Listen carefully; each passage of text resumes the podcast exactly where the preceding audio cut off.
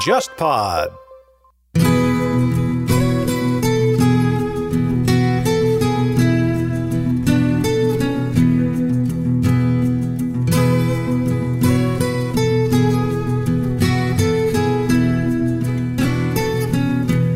大家好，欢迎收听《天方乐坛》，我是顾超。今天在节目当中呢，还有两位老朋友和大家一起来聊天。一位呢是沙青青老师，大家好；还有一位呢是我们的老朋友博乔，嗯，大家好，欢迎两位。那么今天节目呢，我们讲的这个话题啊，是最近一个小火的一个话题，在音乐圈里面啊，呃，有一位这个著名作家村上春树，嗯，那他呢之前呢一直其实在做一个电台节目，然后这电台节目最近因为疫情呢，他做了一个特别的，就是鼓励大家向上的这么一个。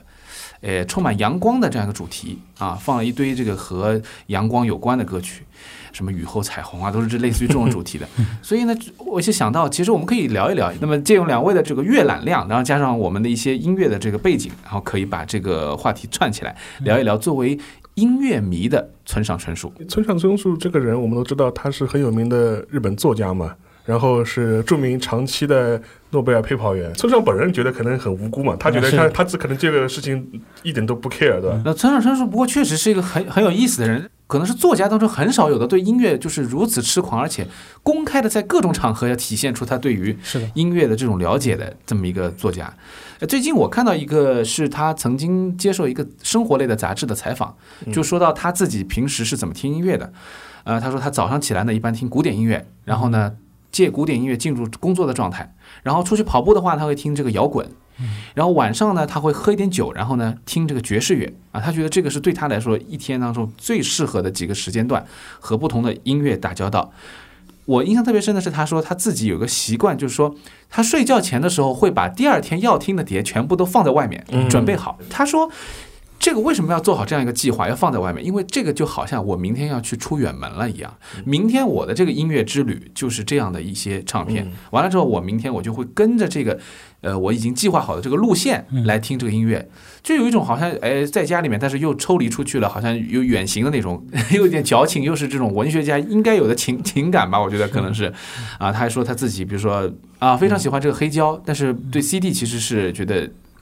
没有这个感觉啊，所以他家里面都有很多很多黑胶唱片，他家里的照片也是通过各种各样的媒体曝光出来，看到他的家里全是唱片，然后呢黑胶机，所以他在疫情期间做电台节目的时候也是一样，他就可以在家里面就完成这个录音，对，拿一个话筒架在这个黑胶机前面，他就把这个自己的黑胶就录下来，然后就可以放到电台里面去播。了。这个作家这是玩音乐玩到这个份上，是相当让人佩服的。他早年，嗯，他还开过爵士乐主题的酒吧，嗯，然后所以说他的一些音乐的收藏应该也是达到了专业级。因为前几年吧，他曾经做过一个呃自己的个人的一个主题网站，在网站上就说把他自己书房的一些片段能够展示出来，结果大家就看到啊一一就一整柜一整柜的黑黑胶。就 非常典型的披露了他的一个音乐上的一个爱好，因为前面顾超讲到他每天会把第二天要听的音乐整理出来，这个是一个非常典型的一个摩羯座的性格，就就就就就说做事必须非常有计划，非常有规划，然后就是非常是一个 system builder 的这种感觉。所以说，我觉得这个其实也让我们对这个作家的一个形象有个很非常立体的一个认知。另外，他去电台主持节目其实也是好几次了。因为他也出过一些，比如说基于他电台主持节目的一些散文集，相对而言，他还是一个比较喜欢输出的一个作家。除了自己的文字之外，是嗯，在日本，其实爵士乐是一个非常专业和流行的这么一个系统，这样子的。比如说，我有朋友以前跟我说，说你去如果去日本，比如说淘黑胶、淘 CD 的话。如果你是古典音乐的话，你或许还有一定的可能，你找到一些物美价廉的，或者说就是店主可能定价方面有点问题的，本来应该价值很高，但是他定低了，你可以等于说小赚一把的这样。但是他漏，对，捡个漏这样子。但是他说在爵士方面说几乎不太可能，因为日本人对日本甚至有自己的爵士流派嘛，就是日对这种这种日本的这种爵士流派，所以日本人是非常懂爵士的。所以说你想小这个村上春树居然在这个日本是。开过 Jazz Bar 的这样子的，对，所以说就至少他是一个。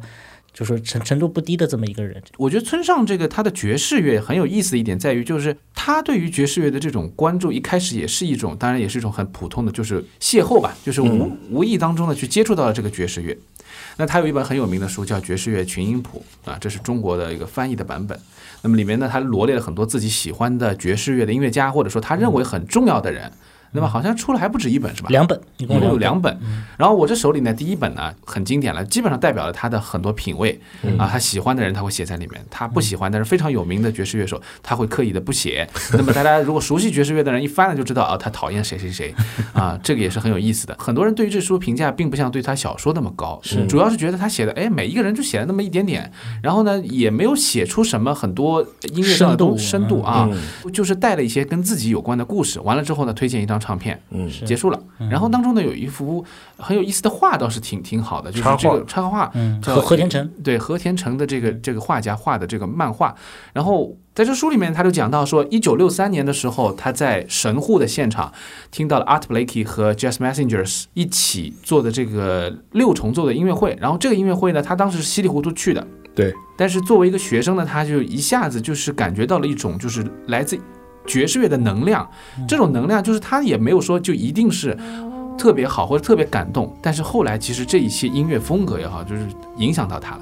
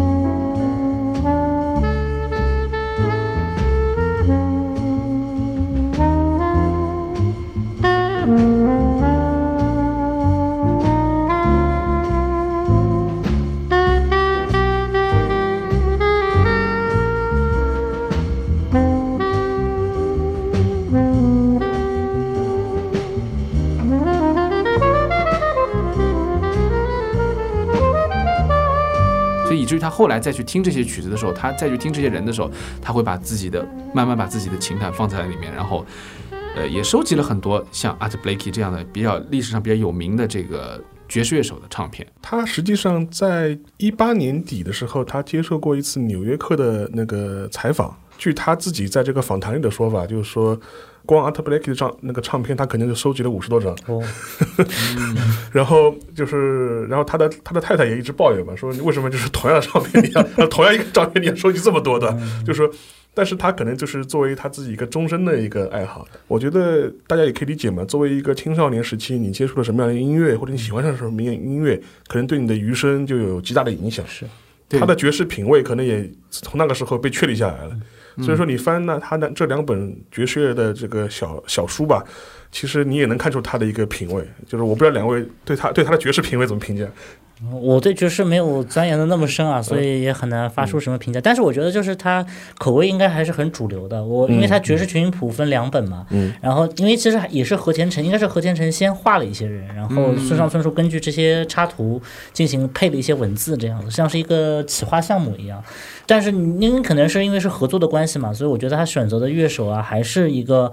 比较怎么讲呢？像像 Kind of Oddly 啊这样子的，然后 Miles Davis、Duke Ellington 这样子的，还是一个比较 Bill Evans。对对对，Bill Evans，Bill Evans 应该是他最喜欢的。而且我觉得他喜欢 Bill Evans 应该很是一个很自然的选择呀。我觉得就是在爵士音乐的领域，就是 Bill Evans 是一个比较知识分子化的这么一个形象出现的，戴着眼镜，然后然后风度翩翩，不像不像 Miles Davis 这个暗黑王子。不，但是你要分，就是晚年的 Bill Evans 是是是是是 也是。就是也是胡子邋遢，就是就这么个形象，是是已经像个嬉皮了这样子。他这 音乐本身比较可能相对来说在爵爵士里面属于比较雅的，所以可能呃，东方人喜欢 Bill Evans 啊，喜欢这种 Chet Baker 这种人比较多一些啊。但是好像他对马萨利斯非常讨厌，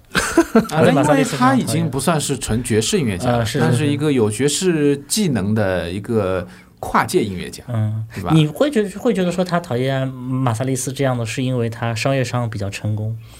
我觉得日本人可能包括村上在内，就对于音乐的风格的这种把握，他是比较精准的。嗯，他们其实不太喜欢这种游走的，因为游走的话就意味着你失去了。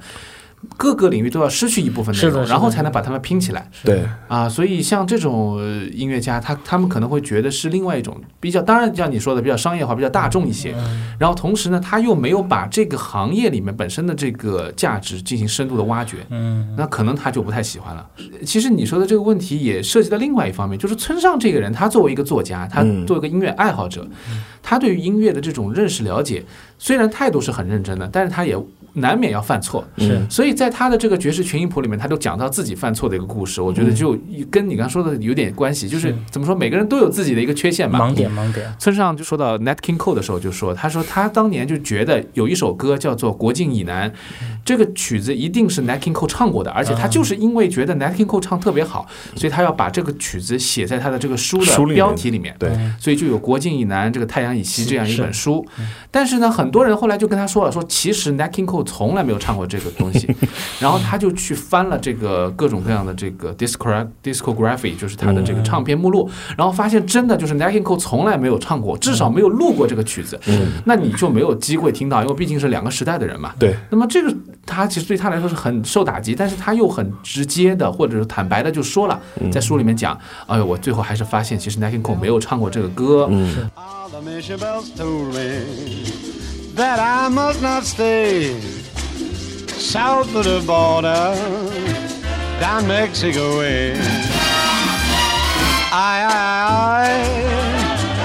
I, I.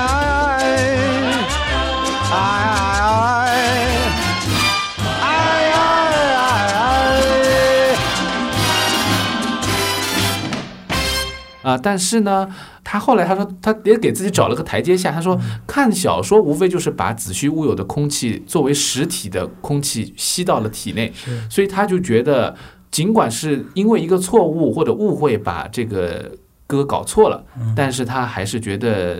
也未尝不可，作为读者来说可以接受。哎，就是在那个《纽约客》那采访里面，他其实说过，他写海海边的卡夫卡的时候，他说什么卡夫卡喜欢住在比较斜的那种斜坡上这样子。然后后来他在那个对《纽约客》采访的时候，他说其实卡夫卡根本就没有说过这句话，是我自己编出来的。我觉得他这他，但是很多人真的是信以为真，他们都觉得说，嗯，卡夫卡一定是喜欢斜坡的一个人。对，或者是或者是村上读到了什么神秘文献，是的，是的，这 发现卡夫卡讲过这样是的一个。只有日文版本的一个卡夫卡文献。那么这个呢，有可能是跟村上的他的写作状态也有关系，因为自己就是说讲过他的一个在家里写作的一个状态会是什么样。呃，他按他说法就是说，他写作的时候是要开音乐。的，嗯，就是音乐是当个背景音乐 BGM，就是说是出现的。而且他甚至讲过这样的话，他说音乐对他来说就像粮食一样，嗯，就是他要靠着音乐才能做文字输出。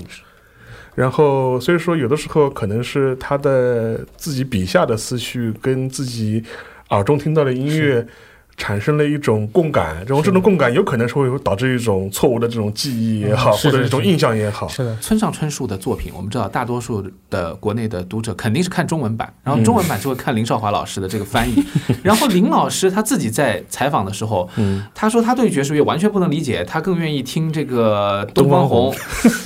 就我在想，这个如果是这样的话，他能把这个书翻译好吗？两位读过的人觉得有没有什么困难，或者你们对于这个书的出版有没有了解？村上小说其实它有一个特点吧，我对它的一个看法就是他会很喜欢把一些文化符号或者一些梗、对一些典故埋在他的小说当中去。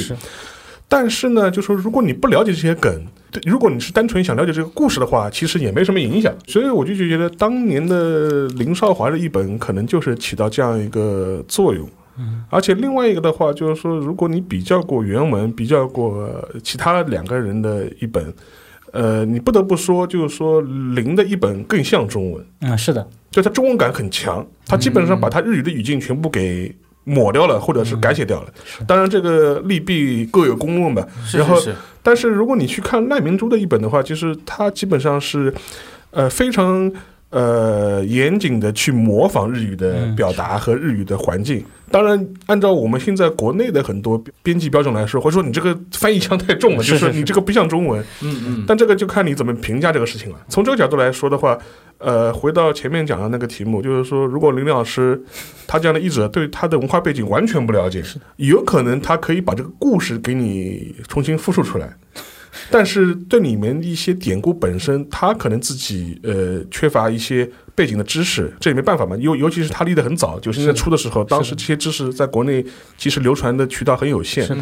就是你很难见到一个一个作家，一个写文字的、写小说的人，他你且不说他其他提里面提到了多少音乐，你看光看他用歌来做书名，有多少本？包括最近的《刺杀骑士团长》，骑士团长其实也是这个唐璜嘛，也是弹簧里面的一个，就是莫扎特歌剧《弹簧》里面的一个人物这样子的。然后类似于像《且听风吟》，呃，挪威的。森林五五是好像也是对吧？对，然后呢，就是前面讲国境之南嘛。对对对，国国国境之南，就是他真的是呃，甚至是当然。像多奇作，其实它也是映射李斯特的嘛，是是是，寻礼之年，寻礼之年嘛。呃，对，寻礼之年这个作品，就是光是在书名里面就运用到如此多的音乐的这些梗，我觉得就已经体现出他的作品和音乐之间的关系。而且他自己原来也翻译过这个菲茨杰拉德嘛，对，菲茨杰拉德中中文里面当然最著名的是乌宁坤的译本，但是就是如果你去读原文的话，你能发现就是菲茨杰拉德一些就语感、节奏，像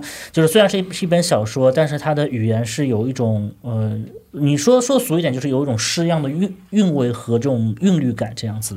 但是反过来说，就是我觉得村上春树在日本的小说家里面应该是最欧美化的一个了。对，他最欧美化一个。我自己没有阅读日文的能力，但是我就是因为以前一些特殊情况，我看过他一些小说翻译成英文的这种情况。我觉得他翻译成英文的情况的话，就是你如果刨去那个日文的人名或者日本的一些典故的话，整个的小说的包括节奏，包括很多，其实真的是跟我觉得是跟。爵士乐，当然这个说的有点悬啊，我觉得，但是我觉得就是有那种爵士乐的那种感觉，就是那种试不停的试探。你讲这个感觉，其实上是有根据的，就是他自己也讲过，他说他听爵士乐就是最大的呃三个收获嘛，一个是节奏感，嗯。一个是 harmony，嗯，是是是，还有一个就是 inspiration，free inspiration，就是这是他他听爵士乐最大的三个收获嘛。是的，然后他也说，他说音乐是他好像写小说的一个老师啊，动动力的，而且他经常就是有那种节奏是反着来的，这跟这跟爵士非常的像，对对对。就一般的作家写，他可能是有一个比如说起承转合，但他就经常有一些反高潮呀，然后在一些就是要怎么样的地方，他故意的不怎么样这样子。我所以我觉得就是说，他应该还是一个，就是他的小说本身。就如果你不懂爵士乐，当然并不是说你不可能翻好，但是我觉得损失会比较大一点。就是还有一个，就你就前面提到他的一些欧美感很重的一个日本作家，但这个的确是这样子。就是说，尤其是他早年的一些作品，他自己很很早就开始讲，他说他说他不希望把自己归类到呃某一个类的日本作家这个行列当中去，他因为他觉得他说我基本上没怎么好好读过。就是日本传统文学，对吧？这种传统就是日本传统文化，就是说是对他来说是一个非常陌生的领域，他也不是很关心。呃，他从小读的都是欧美的作家，对，他只有到他自晚年的时候，他说他才开始读一些就是日本的一些文学的东西。我看过他自己评价他自己小说的英译本，他就说啊，我读过我自己小说的英译本，我觉得这个里面的表达或者这里面的这种文字的风格就是我的。所以说，他也很认可他的一些比较权威的一些英译本。呃，当然，就如果扯回这个中文版的翻译的话，可能会有这方面的问题。所以说我前面就是做了一个可能不是太太准确的一个说法，就是说，呃，你如果你要了解他讲的这么个故事，就是说是，你你读一些译本，说不定也是可以的，也没什么太大问题。但是如果你想了解他背后的一些。呃，更有趣味性的东西的话，可能就不够了。我觉得他就是还是蛮知识分子化写作，特别愿意在小说里面埋梗。我记得很清楚的一个，就是在那个挪威的森林里面，他说他去那个疗养院去看那个是侄子嘛，去看他的时候，他说他带了一本书，嗯，是那个托马斯曼的《魔山》，嗯，然后对对对，然后然后那个对方就怪怪他说你怎么带这种书来这个看这个？因为《魔魔山》本身这本书其实就是一本关于去。疗养院，然后去治病的这么一本书，这样子。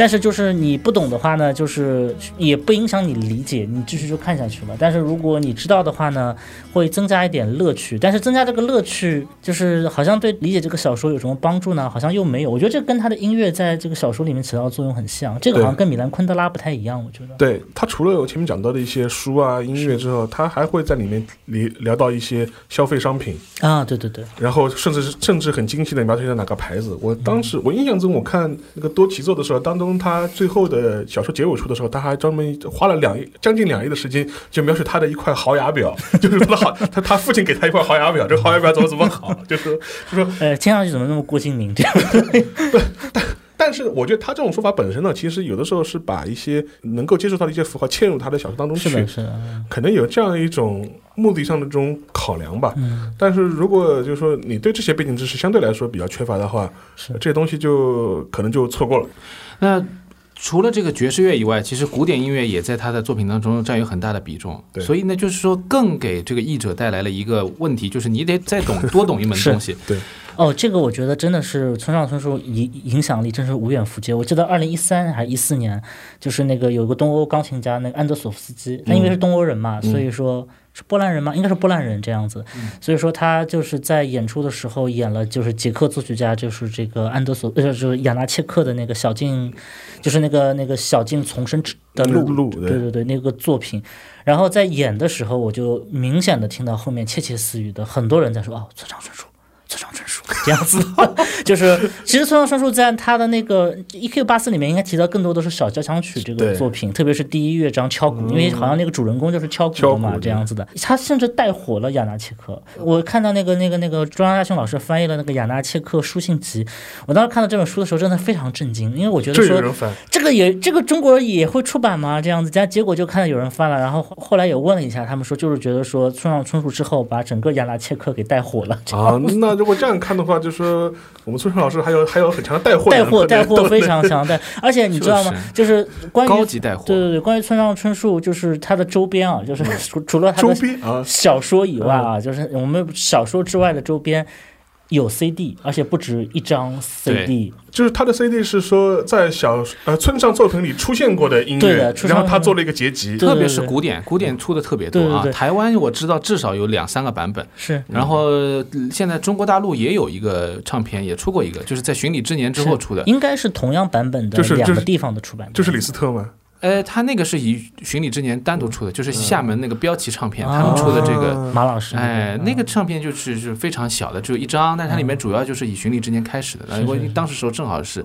推这个作品的时候嗯啊。然后那个台湾的话，我觉得他们可能更早一些，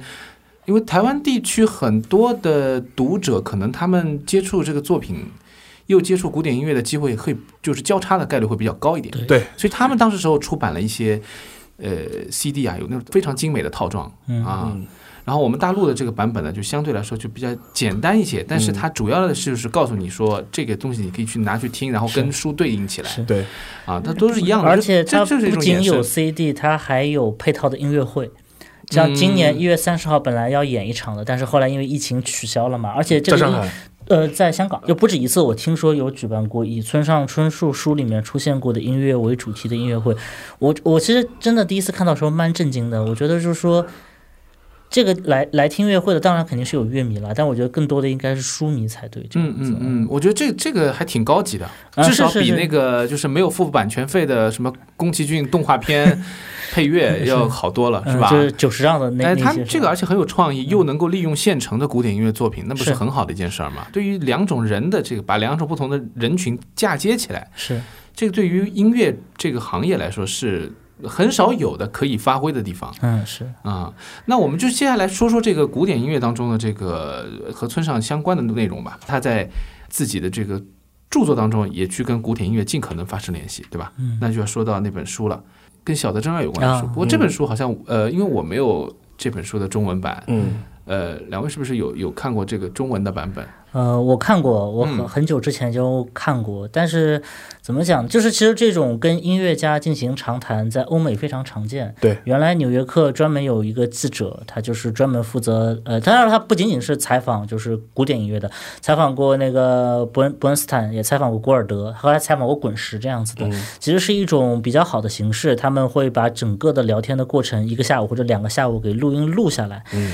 但是这个对于音乐来讲，比比较大的一个问题，我觉得就是就是比如说以小泽征尔和这个村上春树这个为例，他们是真的是一边在听 CD 听黑胶，一边在聊音乐，但这个造成的一个问 很大的问题就是，他们两个人讲的很嗨，但我作为读者的话，我读到里面的文字，其实根本不太知道他们俩听的就是，比如他比如说他们两个人上来就讲到这个贝多芬第三钢琴奏鸣曲，然后两个人讲挺嗨的。如果他如果说是给了一些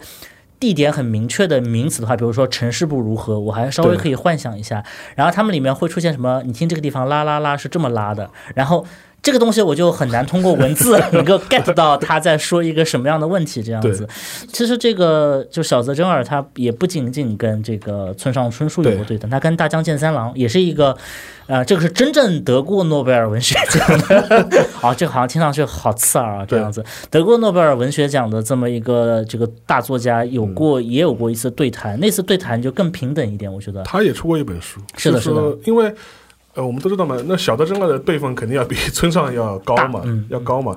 你看那个他跟村上跟小泽，他的对名字叫我跟小泽，对对对呃小泽喝下午因为什么聊聊音乐下午茶，对不对？对对对，就类似这种。然后 主次之分非常明显，明显。然后那个大江进三郎跟小泽的名字就叫我们同一年出生，对的，就是他们俩是同同辈人，我就完全是同辈人。是就是说是他那本书，他前两年也出过中文版，呃，上海的文汇出版社他出过中文版。他那本书薄薄一册，但是他那个非常有意思。他讲的话题其实一直从音乐聊到了日本战后的政治、社会，然后怎么样？呃，战后的日本人是怎么成长的？然后他们两个人经历过战前战后的心路历程，就是说聊的更多的是一些他们很宏宏观的意义上他们对日本的一些看法，或者对日本社会的一些看法，而不局限于音乐本身了。是而且他们两个对话的层级来说，相对来说可能不是一个呃小辈见长辈或者是粉丝见大师的这种心心态，更多是两个人平等的一些交流。是这个态度不一样。你想了解村上的音乐观，你去读村上与小泽的对谈；你想了解小泽，你就去读小泽和大江健三郎的对谈。而而且就是我觉得村上这本对谈其实还是八卦性更强一点。我觉得村上春树自己知道很多八卦，他问了很多关于卡拉扬，问了很多关于伯恩斯坦的事情。对，然后这个谈话的主导者就是最重要的发声者是小泽，但是谈话是由这个引导的，对对对，是由村上春树本人来引引来。不过我觉得，比如说我作为一个业外人士，一个爱好者，我在面对一个真大师的时候，我经常愿意问一些可能就自以为非常专业的问题，标很多自以为很专业的名词。我好像觉得村上春树也有这个毛病。我想这可能也是他作为一个就是音乐界的行外的这样一个人，他也只能有限的提出这些问题。就是属于高级票友，对吧？然后？反过来给村上，如果说在这件事情上做一点点辩护的话，那如果我们假设他们俩位置倒一倒的话，小泽可能关于小说一点也说不出来。呃，一对对吧？是是有可能，所以呃，村上能够做到，就是以一个作家的身份，又能够聊一些关于音乐的事情，那他相对来说，呃，知识面的广度上可能还超过小泽了。是是啊，是是小泽那就只是对于他的这个专业，他所经历的这些故事了。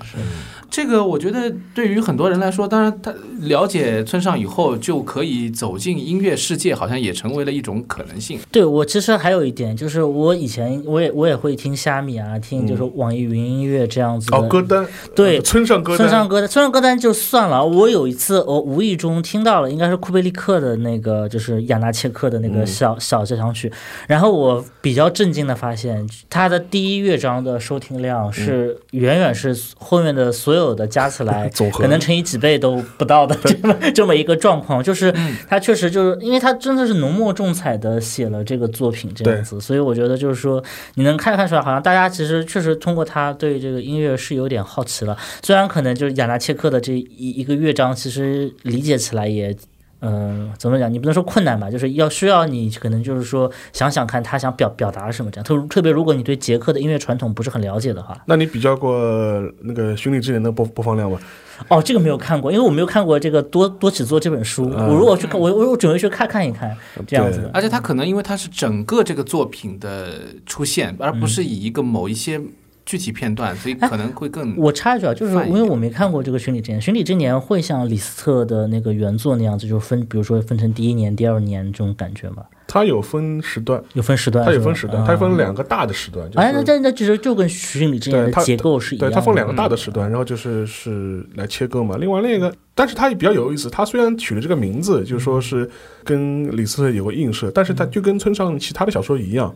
他哪怕用了这个音乐的名字，但是他不会在他小说本体内大量的就是说给出直接的映射。嗯，嗯就是如果你不知道这个事情，你就 pass 就 pass 过去了。嗯但是如果你知道的话，你会发现一些比较有意味的东西在里面。但是他自己本人不会在他的小说里面就大量告诉你，哎呀，我用了他这个梗啊，你们要去了解啊。他不会。村上哎这点这点比较有意思，就是他用了很多这种音乐典故或者音乐梗的话，他就是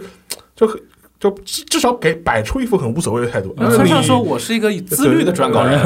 对对对，就就就说你了解，你懂也好，你不懂也好，你我都无所谓，反正我就这么写了，就是不过其实是有一些小说家，他会把音乐纳入到自己的小说写作当中。我觉得最直接的其实就是米兰昆德拉，他在他一本就是文论集，就是就是讨论的，就是不是以小说为主的，叫那个《被背叛的遗嘱》里面，他专门有一章就是以斯特拉文斯基的名字来命名的。他讨论的是小说里面的复调，然后复调应该也是从福楼拜以后嘛，是在小说里面比较著名的一个技法这样子的。他而且他是真的是把这个复调的这个写法。应该是在玩笑和在那个不能承受的生命之轻里面都用过这种手法。他对音，我觉得米兰昆德拉其实对音乐了解也很深啊，特别是他评论贝多芬，就是他评评论贝贝多芬晚期作品的那些话，你一看就不是一个属属于说啊晚期了。贝多芬成大师了，然后开始就是很玄学的一些观点，什么什么，就是一些非常玄妙的一些观观点。他不是这样的，他真的是很认真的，他把贝多芬音乐里面那种最割裂、最让人难以理解的部分，他就是写写写的很详细。我以前我小时候读米兰昆德拉的时候，我就我就很明显的感觉到，就是他真的就是一个什么民俗展览会上的一些各种各样的东西，他在一章之内平行的表现出来，真的像一个复调的作品一样。我觉得这是一种尝试啦，不一定成功，但我觉得是一种非常勇于尝试的一种尝试，这样子。对。可能是一种错觉啊。我觉得小说家在写自己的爱好的时候，会有两种倾向，就是最明显的就是，比如说他们喜欢的音乐倾向，要么是特别像巴赫这样子的，嗯就巴赫这种很有规律感，而且比较古早的这种人；第二种就是特别的偏向于现代音乐，就是后晚期浪漫派以后的，嗯马勒啊、施特劳斯，就是那个理查施特劳斯施特劳斯，以及现代，因为我还甚至我还看过村上春树讲过自己喜欢施尼特凯，我真的很震惊。我说施尼特凯应该是一个特别先锋的这么一个作曲家，他的音乐根本。不是懂不懂的问题了，就是你会觉得你必须得就是非常了了解整个历史，你才能够能够稍微听得进去一点这样子的。呃，很多作者他在喜欢古典音乐的时候，呃，你说莫扎特、贝多芬如何，他会说哦挺好的；说李斯特如何，他也会说挺挺好的；舒伯特他也会觉得不错。但是就是说他们会有两两个极端向的这种表达，一个是巴赫，就是觉得贝多芬、莫扎特逼格不够高嘛，我觉得是有一个逼格的问或者题。过过于大众了，就是。过于大众，然后而且就是，其实像提到歌剧的这种作家都很少，我觉得都是局限在就是这个这个无词歌啊这种这种这种，就是说没有一个具体表意的这种音乐的这种作家比较多多一点，嗯，因为他们可能。看不起这个歌剧的剧本作者，觉得他们写的东西哎，是是有可能的，太扯了呃，是有可能的。我我曾经记得非常清楚，我有次带一个朋友去看歌剧，他是学学电影的嘛，我记得非常清楚，看《参孙与达达利拉》，嗯，然后他看到一半就悄悄地问我剧情是什么，然后我就跟他说哦，剧剧剧情是这个，然后又隔了二十分钟，他说那剧情现在发展到什么地方了？我说还在刚才那个地方，然后他就说他作为一个搞电影的人，他完全无法理解为什么剧情可以悬置这么久。这样 对，因为歌剧的剧情也不是很重要，还是主要还是的，是的，主要还是音乐。看唱，主要看唱。我是觉得说，越晚近的作家越容易把音乐变成是，呃，小说里面的一个标签或者是一个梗这样子。你没有它，其实仍然很好理解。你的意思是说，更古早的作家，他对于这些音乐，呃元素在他小说中的运用更 serious？我是觉得说他们更加的认真，我觉得说，我觉得他们确实，就是对他们确实是把音乐当成一个很严肃而且很重要的事情。我觉我觉得就是呃一九五零年代以前的这些作作家，这个呢，我我个人的主观上的猜测，有可能是因为音乐工业的变化。嗯，二战之后的话，就是说一般人普通人他获取音乐的途径变得越来越呃多方便。嗯，呃，黑胶的流行使得所有普通人都可以去不断的去欣赏。然后你可以这样想吧，就是说是对于一个呃普通人来说，你让音乐成为你生活的一个背景，嗯，其实是最近这五六十年的事情。是呃，在二战之前，或者是在十九世纪，其实你一个人你要去听音乐是一件蛮奢侈的事情，你只你只能是看乐谱，嗯。然后去想象、开脑洞。呃，所以说才会出现像像李斯特这种，你可以把它理解成音乐古典音乐界的古阿木，就是 啊，对对对对 对，那这个要解释一下为什么他是古阿木，就是他就是会把一些乐团音乐、交响乐简化成钢琴，是的。就一台钢琴能够弹的这种音音音乐嘛。所以说，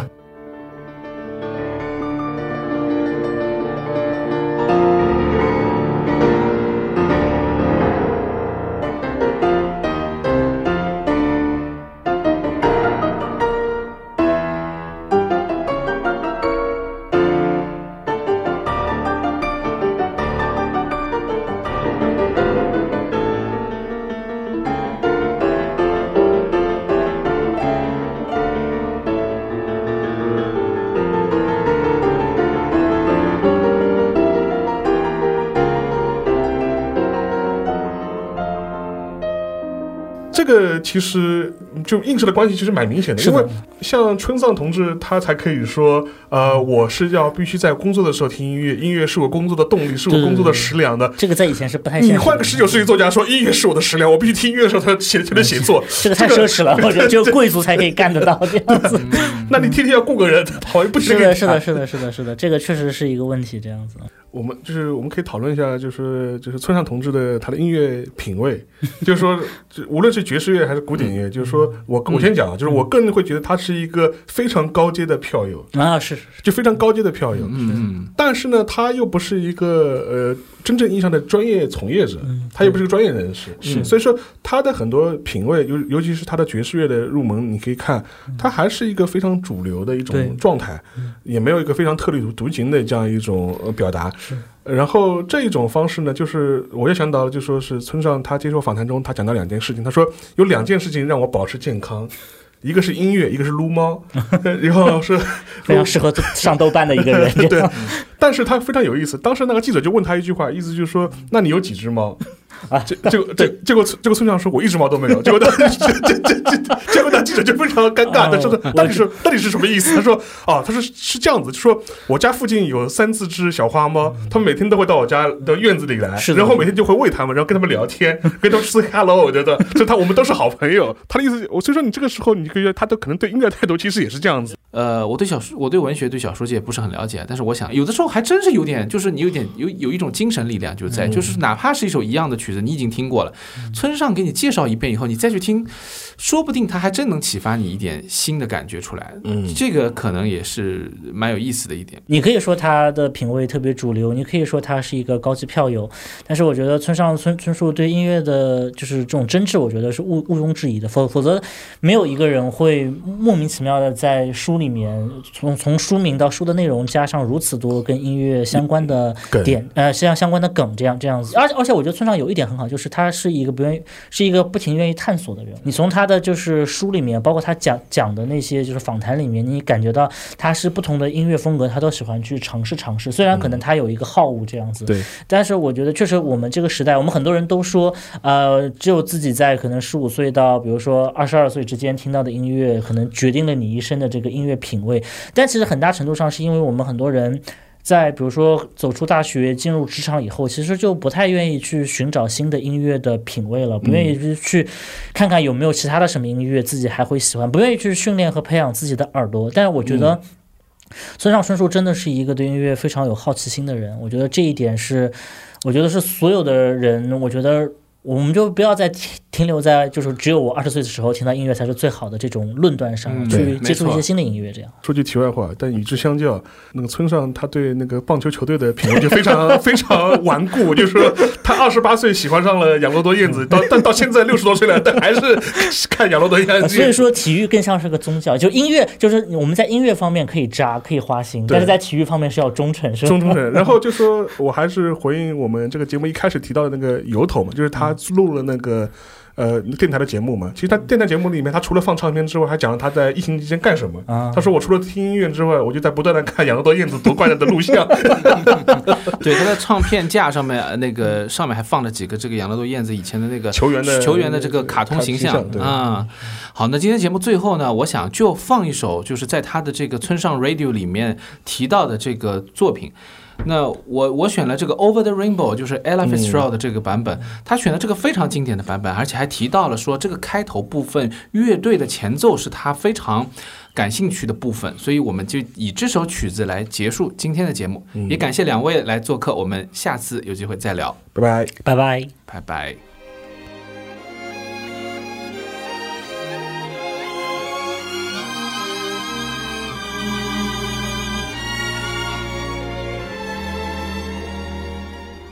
When all the world is a hopeless jumble and the raindrops tumble all around,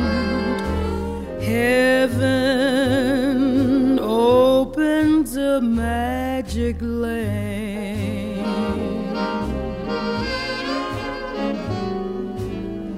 When all the clouds darken up the skyway, there's a rainbow highway to be found, leading from your window pane to a place behind the sun, just a step beyond the rain.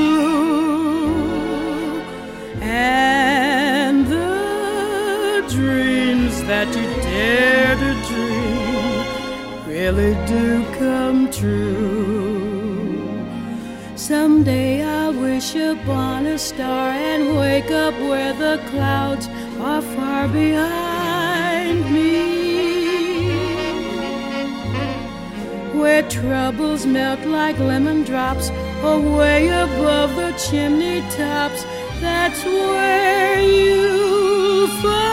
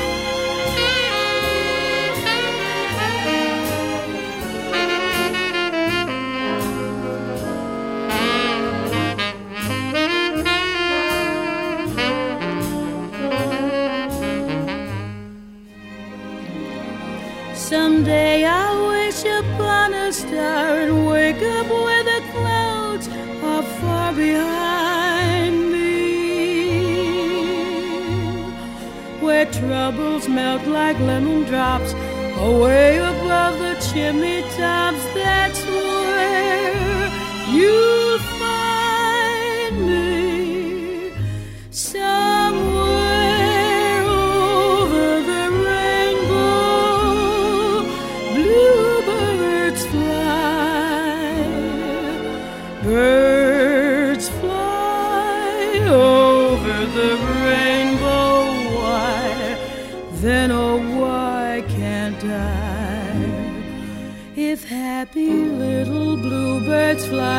beyond the rainbow,